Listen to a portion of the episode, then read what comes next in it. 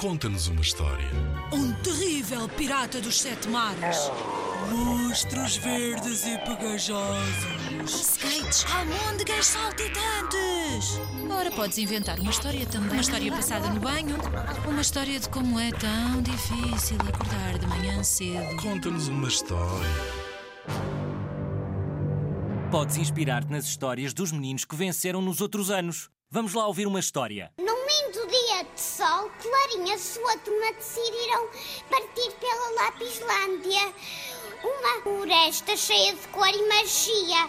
Neste cenário primaveril, ouviu lá ao longe uma discussão entre sete lápis de cor. Pss, pss, amiguinhos, por que estão a discutir? Como te chamas? Clarinha. Não acho que eu sou mais bonito e o mais trabalhador dos meus irmãos?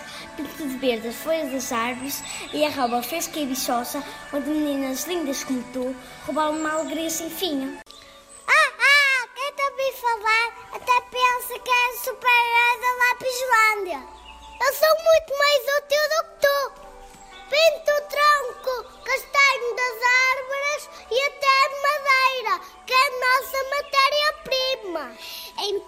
rápido e alegre, a cor roça aproxima-se. Cuidado, que ainda dá de um trambolhão. Em vez de rosa, ficas a chamar-te de vermelhão. Seria, como é preciso ao menino para pintar flores cor-de-rosa. E a cara das meninas que brincam faz conta. Com uma ladainha esganiçada, o Bernardo todo orgulhoso falou Ei mal, toda a gente aqui em Cortebué Sou a cor mágica do amor E os corações dos apaixonados muito cheio de cor E eu ilumino logo de manhãzinha este paraíso Porque sou da cor do sol Deixa-me ir, já que os meus ouvidos a doer E os meus velhos como gelatina a tremer Olhem para a vida e deixem-nos fantasias. O meu azul faz as vossas alegrias. Quem pode pintar o sol e o mar sem mim? Espelho meu, espelho meu. Algum de vocês será mais importante do que eu? Eu que pinto a noite escura, onde ninguém se quer aventurar.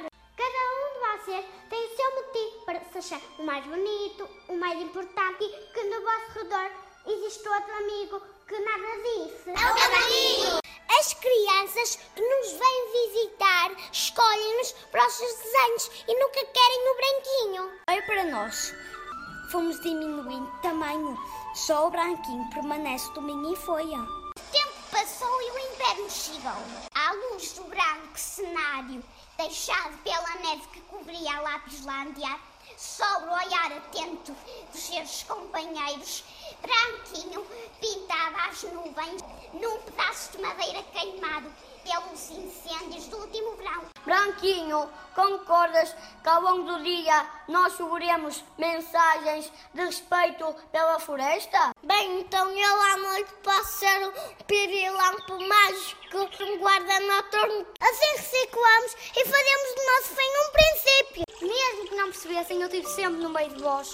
Agora percebemos que o que realmente importa no amigo ao lápis não é a madeira ou a sua beleza exterior, a sua cor, mas a mina branquinho que tu tens aí dentro. E assim todos viram a importância do branquinho, porque ele também era um de cor e uma bela Em 2020, os meninos da Escola Básica de Oliveira de São Mateus, Vila Nova de Famalicão, ficaram no primeiro lugar do concurso Conta-nos uma História com o princípio do fim na Lapislândia.